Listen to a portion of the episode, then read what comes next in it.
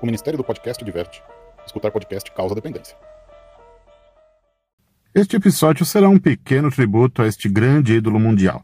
E dessa maneira maravilhosa, começamos o episódio desta semana. Se você gosta de música, de ufologia ou dos dois, em algum momento se deparou com essas músicas e com essa figura excêntrica. It's a god awful small affair to the girl with the mousy hair. But her mommy is yelling no, and her daddy has told her to go. But her friend is nowhere to be seen.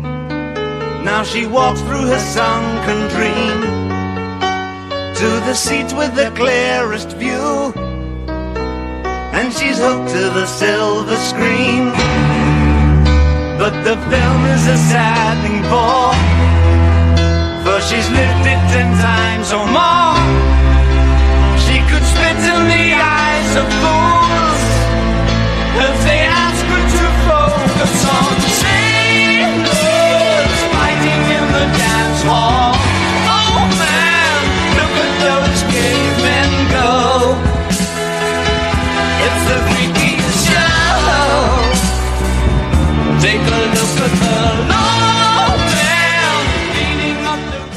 Bom, hoje teremos muita lição de casa para vocês. Aconselho até tomarem algumas anotações, pesquisem e divirtam-se com essas histórias, teorias das conspirações e playlist a pesquisar e escutar. David Bowie conseguiu elevar o rock da adolescência para a maturidade. Bowie tinha uma obsessão secreta por doutrinas gnósticas, o oculto e o paranormal. Tudo teria começado com a turnê Zig Stardust em 1972 e a misteriosa figura empresarial por trás de todo o sucesso, Tony DeFries. Figura emblemática do pop, também associada ao sucesso da Madonna, a ressurreição de Stevie Wonder e o fim dos Beatles. O sucesso o deixou paranoico e obcecado por livros de autodefesa psíquica. Nas entrevistas, falava em malevolência paranormal. Como Joe Lennon ainda nos Beatles, Bowie passou a colocar mensagens cifradas enigmáticas em suas músicas, tentando chamar a atenção sobre algo muito sinistro por trás da indústria do entretenimento. Nascido David Robert Jones em 1947, David Bowie sempre teve o gosto pela ficção científica e esquisitices espaciais. Refletido no seu filho Duncan Jones, diretor de esquisitices sci-fi como filmes Lunar e Contra o Tempo, é colocado em perspectiva sua obra um tipo de arquétipo que sempre esteve por trás como força motriz das letras das suas músicas e performance ao vivo. A figura do alienígena que caiu na Terra e que, tal como um Messias veio denunciar que aqui neste planeta vivemos numa condição semelhante à de estrangeiros dentro de nossas próprias vidas. No filmaço O Homem que Caiu na Terra, um ser andrógeno, impúbere, alto para os padrões terráqueos, delicado, magro, polido e que tenta se adaptar à vida terrestre para sobreviver entre os humanos, Thomas Jerome Newton veio de Atena para a Terra em uma missão desesperada para salvar os poucos habitantes que ficaram em seu longínquo e desconhecido planeta. Para isso, precisava construir aqui uma nave que possa trazer os 300 de sua espécie que ainda vivem em um planeta onde a água acabou e os recursos são cada vez mais escassos. Com um conhecimento e inteligência muito superior aos humanos, Newton logo se torna um bem-sucedido empresário do ramo de patentes tecnológicas e também descobre a solidão, o desespero e o álcool, criando uma delicada parábola entre as mudanças que estavam ocorrendo entre os anos 50 com o início da Guerra Fria. A trajetória fugaz de Newton em uma terra que já começava a acelerar seus passos rumo à degradação acaba por dizer algo urgente sobre nossa vida e nosso propósito. Muito mais do que fazer refletir sobre a longínqua Atena, Bowie eternizou o personagem com seu estranho olhar, sotaque e cabelos laranjas incandescentes. e deu vida a uma constelação de possibilidades para nós simples terráqueos. Zig, Major Tom, Aladdin Shane, Halloween Jack são poeira desse extraterrestre que transformou a cena musical, o cinema e a cultura pop.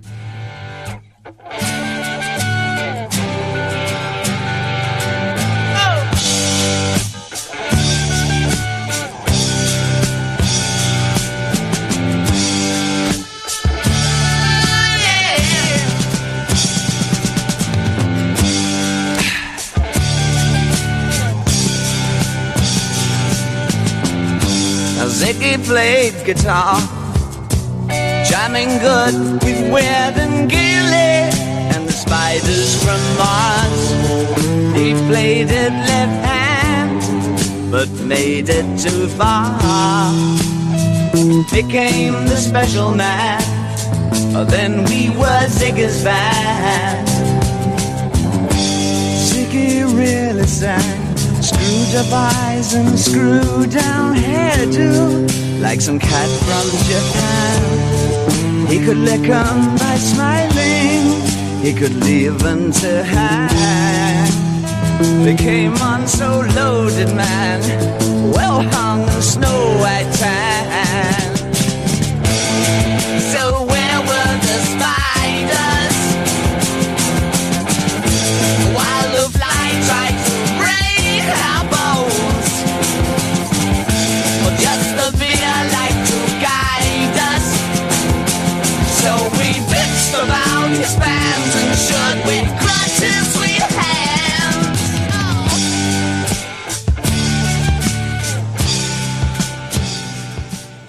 Pois bem, pessoal, já ouviram o ditado quando você olha para o abismo, o abismo olha para você, de Nietzsche? Veja o que aconteceu. Segundo Jeremy Reed, no livro Nebulosa Diamond, no show de Los Angeles, em setembro de 74, Bowie teria visto extraterrestres no meio da plateia. Estava aterrorizado com a possibilidade deles também estarem nos camarins. Bowie pintou um pentagrama na sua testa para o show. Mesmo aterrorizado, o show foi perfeito, um dos melhores.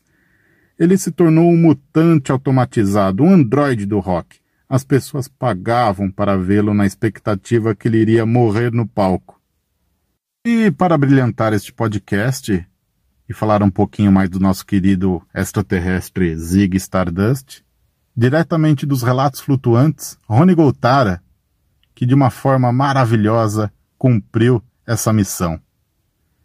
Foi um grande presente que eu recebi e eu vou passar agora para vocês. Rony Goltara, muito obrigado por participar desse humilde podcast. Conte para nós a sua ideia. E aí, meu amigo Walter. Olá, pessoal do Ufologia Ideias. Aqui quem vos fala, Rony Goltara, diretamente dos Relatos Flutuantes. E eu vim aqui hoje nessa missão de falar desse, dessa figura icônica que é o David Bowie. E, cara, é uma missão muito legal porque eu sou apaixonado por música e por ufologia e uma forma de conectar essas duas coisas, essas duas paixões, é absorver um pouco da história desse cara, das personas que ele criou. Na cultura pop em geral, é, não só na música, ele trouxe um contexto de ficção científica para o público, ali naquela época dele. É, o que unindo com a genialidade musical do cara foi uma receita para clássicos, tanto para quem ama música quanto para temática sci-fi também, porque extrapola um pouco e vai para o filme, para a tela também.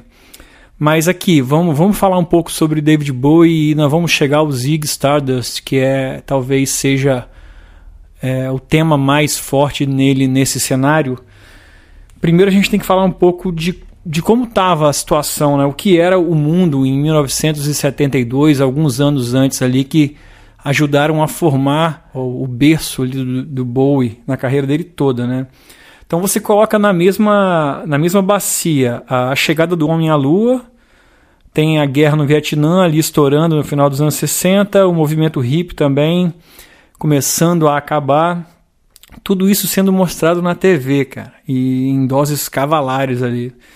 o reflexo disso na cultura pop não poderia ser menos barulhenta, né? O, o sci-fi, a crítica a grandes corporações, militarização e por fim a quebra de uma sociedade perfeita, né? Que era aquele, aquela coisa bonitinha que se via muito no, no cinema ali na era de ouro. Isso tudo sendo sendo colocado à prova, né? Então é, o olhar para dentro de si é, se misturou com uma inquietação do individual e com a curiosidade bem aflorada em saber o que tem além, né? O que tem lá no espaço. Isso tudo meio que foi um cenário que espalhou, né, cara? O cinema você tem ali Planeta dos Macacos, você tem em 2001 Odisseia no Espaço, Laranja Mecânica, O Enigma de Andrômeda, Solaris já em 72, se não me engano. Enfim, é, os filmes que estavam resgatando o tema que até pouco tempo atrás era tratado como uma pegada bem preto e branco, preto no branco, né? O bom versus o mal, agora coloca o homem sendo coloca o homem no seu devido lugar, né? Uma criatura falha. E isso é muito bem trabalhado em Zig Stardust, que a gente vai chegar aqui com um Bowie falando de uma forma bem bem dark, bem obscura sobre esse olhar espacial do, do da humanidade, né? E aí, cara, tem uma máxima muito legal que diz que se você for comprar um disco, se o disco for de 72, leva ele para casa porque ele vai ser bom. Faz esse teste aí, vai na sua biblioteca e se você separa por ano, vai no ano de 72 de olho fechado e escuta um disco agora. Só tem clássico em 72, cara. Essa coisa toda é, fervendo ali, a contracultura fervendo e estúdio jogando dinheiro em cima de artista. Você vê o próprio Bowie, é, a relação dele com esse agente dele que jogou dinheirada no colo dele para ele se tornar um rockstar antes mesmo dele ser. Isso acontecia muito né, nessa época aí e talvez isso explique porque 72 é, foi essa junção de inspiração com investimento, talvez isso explique. Se eu pegar aqui agora, você vai ver que Exile on Main Street dos Rolling Stones, para mim é o melhor disco deles. Você tem o Harvest do, do Neil Young, Honk Chateau do Elton John, Tapestry, Carole King, é um descasso que eu, que eu gosto muito. Talvez um dos melhores discos da minha vida é o What Color Is Love, do Terry Kellier, que é talvez a, a voz mais bonita que já passou aqui na Terra. São assim, são provas de que a gente estava nesse momento, a Terra, a humanidade estava passando por esse momento é, mágico. Aqui no Brasil, vou falar só três para vocês aqui. Você tem Acabou Chorar, de Novos Baianos, Clube da Esquina, Milton Nascimento Loborges e Secos e Molhados. Só essa trinca dá para você fazer um esboço do que é a música brasileira. Mas, vamos lá.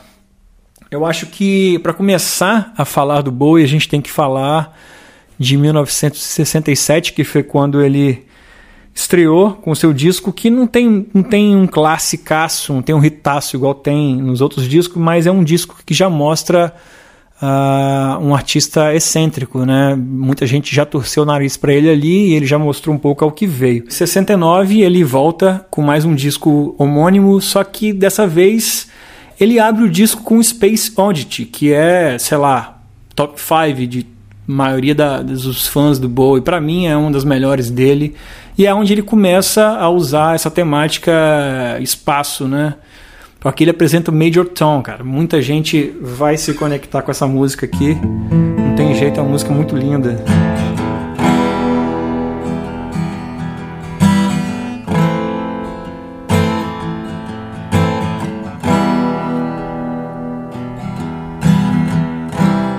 Ground control to Major Tom. ground control to Major Tom. Taken protein pills and put your helmets on. This is ground control to Major Tom. You really made it great. And the papers want to know who shorts you wear. No, it's time to leave the capsule if you dare. E aí vai. Cara, esse disco de 69 colocou essa pedrada, colocou essa, essa maleta em cima da mesa. E depois disso, em 70, ele veio com The Man Who Sold the World. Aqui ele já começa a mostrar uma figura andrógena nas capas e, e talvez ele comece a montar uma persona que vai chegar a ser Zig Stardust. Esse disco também tem um hit, um hitaço, que foi bem popularizado aí nos anos 90. We passed upon the stairs, spoke of was and when I thought Ken wasn't there. He said there was a friend, which came as some surprise. I spoke into his eyes, I thought you'd die alone a long, long time ago. Oh no, not me. We never lost control. Your face to face with the man who sold the world. Bom, 70, palco tá armado, né? Disco seguinte, Honky Dory. Cara, nessa capa ele já, já é uma diva. Aqui, se no The Man Who Sold the World ele tava deitadinho ali na, naquela caminha, no sofazinho, aqui é um close dele, cara, de cara, como se fosse uma diva. Eu acho que tava tudo se encaixando já. A primeira música, Changes, aqui é um hino do, do que ele vai ser a vida dele, né? O, o tão falado camaleão do rock e as mudanças todas. Mas, cara, em 71 que é o ano em que a NASA colocou a primeira sonda ali é, em volta de Marte e ele vem com Life on Mars, cara, que talvez seja a porta de entrada para Zig Stardust mesmo. Então, bom, tá tudo tá tudo na mesa, as cartas já estão na mesa. É, 72 é o ano chave e aqui a gente vai falar de The Rise and Fall of Zig Stardust and the Spiders from Mars. É, vamos lá. O apogeu e decadência de Zig Stardust e a sua banda Spiders from Mars. É isso, vamos começar. Como eu tinha dito, Zig Stardust é um disco conceitual. Tem uma história, tem um início, meio e fim. Ele é como se fosse uma, um gibi musical. E aqui a sinopse é o seguinte: Zig é um extraterrestre que em um sonho recebe uma mensagem do infinito, pedindo para que ele escrevesse a história de Starman uma entidade que levaria paz à Terra. Porém, ele passa então a acreditar que é o próprio Starman e então ele desce à Terra para experimentar a vida humana. Olha só a treta. E dentro dos seus 39 minutos divididos em 11 faixas, a gente vai descobrir que a humanidade não vai cair bem para o Ziggy. É, no caminho, ele acaba se tornando um rockstar e experimenta os dois lados da moeda da fama. Eu não vou falar de todas as letras, eu vou passar rapidinho aqui em cima, só para a gente usar um pouco desse tema da, do espaço aqui, da ufologia na música do Bowie. Mas é, o início da história é a música Five Years, que é esse extraterrestre chegando à Terra e avisando a humanidade que ele, ela só tem cinco anos de contagem regressiva. Então você imagina aí uma entidade chega hoje e fala para você que você só tem cinco anos de vida. Esse cenário já é, apocalíptico, né, que vai gerar o caos assim. E aí um pouquinho para frente ele vem com a faixa Starman, que talvez seja a música mais usada aqui no Brasil para você apresentar o David Bowie, porque tem a versão do Nenhum de Nós, Astronauta de Mármore. Se você pegar um, um distraído aí e perguntar se o cara curte David Bowie e ele falar que não que não gosta ou não conhece, você já joga essa carta logo né, na manga. E Starman, cara, é uma música, quase, quase uma música gospel. É, a letra dela, se você quiser acompanhar aí, você vai ver. É, na verdade, todas essas letras são bem diretas, né? O, o disco todo ele tem uma pegada bem é, é caricata, assim. Você não tem que ficar analisando muito para você entender. Você pode analisar a entrelinha e você vai ter uma outra leitura, óbvio mas ele, ele é muito bom nesse sentido de que ele te leva, né? Essa história ela te leva muito facilmente. E aqui ele fala o seguinte: é um pedaço da letra traduzida aqui livremente. Há um homem das estrelas esperando no céu. Ele gosta de vir e nos conhecer, mas ele acha que nos assustaria. Há um homem das estrelas esperando no céu. Ele disse para não estragarmos tudo, porque ele sabe que tudo vale a pena. E ele me disse: Deixe as crianças se soltarem, deixe as crianças aproveitarem, deixe as crianças dançarem. Aqui você entende que ele é da porra louca, o personagem chega já falando que ele é a entidade maior, assim, ele é o poder absoluto que está vindo para salvar a humanidade, mas ao mesmo tempo ele fala que a humanidade vai se, se acabar em cinco anos. Então tem essa ambiguidade, tem esse, esse caos todo instaurado. Lady Stardust é uma música também que fala um pouco mais desse lado é, andrógeno dele, né? Ele dentro da própria história, o personagem dele é considerado uma mulher, assim, por quem está assistindo ali, não só por a gente. E ele, e ele usa isso na turnê, né, cara? Ele, ele é o, o Zig Stardust em cima do palco. Então essa música Lady Stardust é um, uma quebra da quarta parede, onde os próprios personagens é, sentem isso. Talvez ele está querendo é, in, não induzir, mas ele está querendo retratar um pouco do sentimento que ele acha, o que ele já vinha sentindo e que a partir daí ele ia se usar como o figurino dele, né? A, a personalidade andrógena é o figurino dele.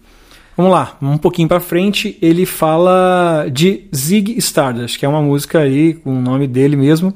E ali a gente já vê uma história já no final ali do mítico guitarrista sendo contada de uma forma nostálgica, né? Como se ele já não é, já não fosse mais, né? Ele já está passando do ponto.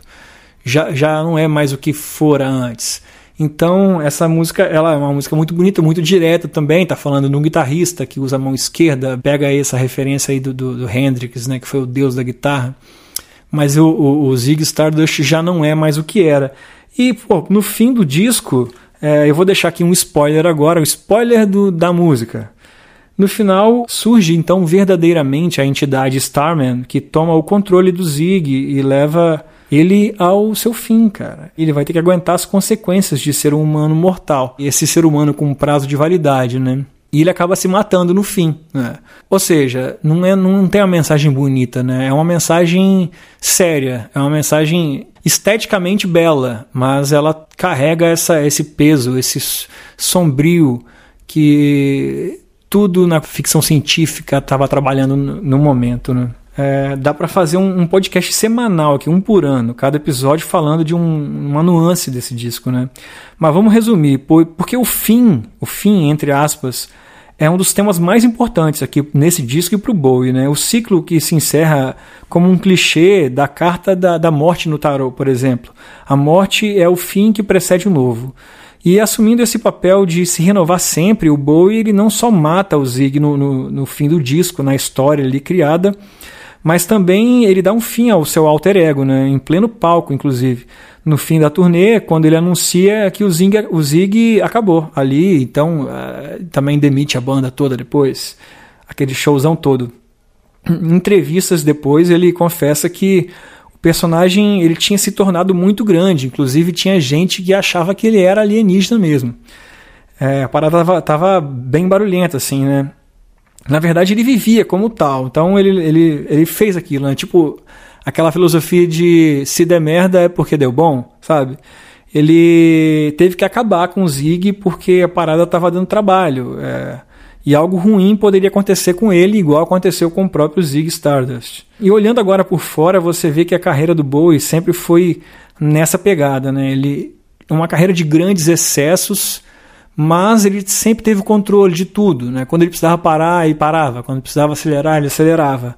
E isso você vê em todas as entrevistas dele lá na frente, ele falando agora recentemente ele falando de uma forma é, tranquila do, dos excessos em droga, de quando ele teve que se, se afastar de tudo, de quando ele teve que ir para a Alemanha, de quando ele teve que. de todas as guinadas que ele sempre deu na vida, ele sempre é, olhou para o fim, para esse ciclo de terminar e começar de novo de uma forma muito estética e muito positiva. Isso é muito interessante em toda a carreira do Bowie.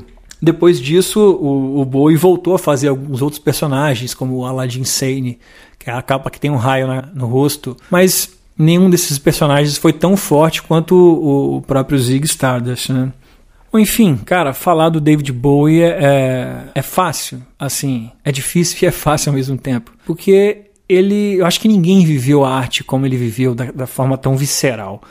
O último disco dele, o Black Star, ele largou o disco no dia do aniversário dele de 69 anos e dois dias depois ele foi embora, subiu na nave. Mas ele largou tudo programado aqui, cara. Ele deixou todo o trabalho prontinho e, e foi embora de uma forma a, passar uma mensagem de que ele aceitava aquilo e de que no final de tudo é, a mensagem é esperançosa, sabe? Assim, vamos fazer uma reflexão. A gente está destruindo a Terra, a gente é, é falho, a gente é babaca, a gente não é humilde. Mas no final, vamos lá, depois de ter olhado para isso tudo, a estética de tudo é a beleza, né? O que fica é a beleza. Esse é o grande finale do Bowie e eu não, não posso mais falar nada aqui porque a gente tem que ouvir, cara. A gente tem que ouvir a música do Bowie. A música tá aí, ela é imortal. O cara é imortal, né? Ele tá olhando pra gente. É, não tem brincadeira, não, tô falando sério. O Bowie, ele é o nosso extraterrestre, né? Ele tá lá em cima olhando pra gente agora. Bom, Walter, falei pra caramba, vou deixar você encerrar esse programa. Até mais, Rony Goltara, Relatos Flutuantes. Estamos lá toda semana, o zero, contando relatinhos flutuantes. Está vindo nova temporada de Relatos Penados e uma vez por mês tem lá um Biografia UFO com o Arthur Neto. Bom, o serviço está feito. Até mais, pessoal. Obrigado pela atenção. E nós somos uma nave.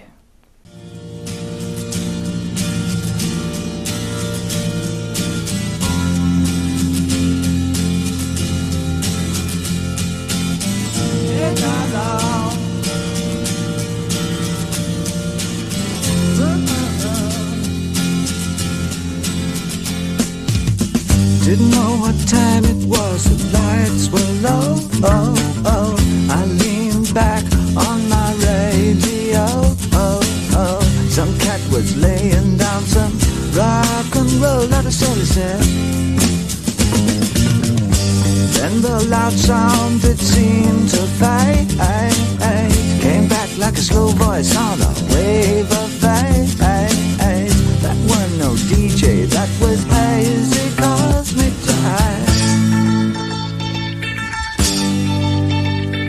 There's a starman waiting in the sky. He'd like to come and meet us, but he thinks he'd blow our minds. There's a starman waiting in the sky. Na noite de 10 de janeiro de 2016, dois dias após o seu aniversário de 69 anos, e após dois dias do lançamento do seu último álbum, Black Star, Bowie falece em seu apartamento em Nova York, vítima de complicações devido a um câncer no fígado que ele escondia da mídia.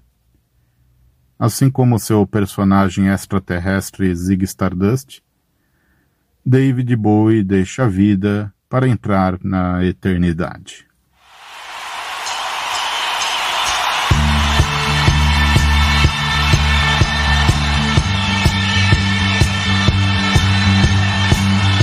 I'd like to thank and introduce my band who got together so quickly to do this show for me. I'm forever in their debt. Lead guitar, Kevin Armstrong. Bass guitar, Matthew Seligman. On percussion, Pedro Ortiz. On drums, Neil Conte. On saxophone, Claire Hurst. And on vocals, Helena and Teresa Spring. And on synthesizers and keyboards, the very brilliant Thomas Dolby.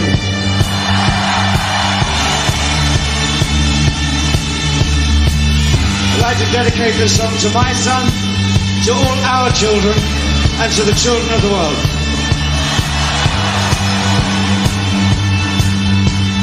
I, I could be king, and you, you could be my queen. For nothing could drive them away. Now we can beat them just for one day.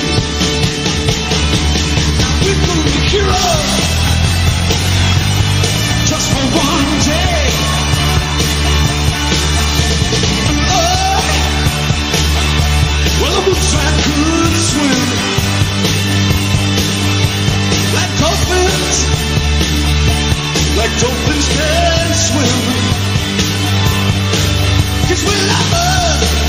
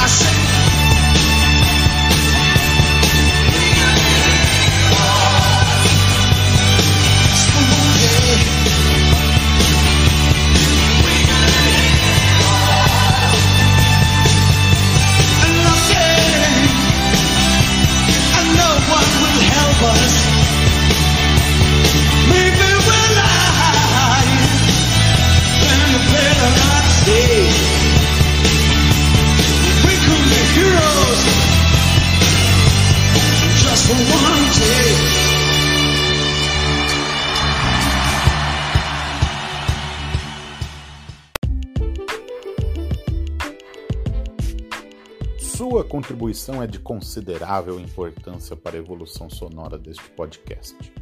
Clique no link da descrição ou acesse apoia.se barra ufologia e ideias e veja um pouco da história e objetivos deste trabalho.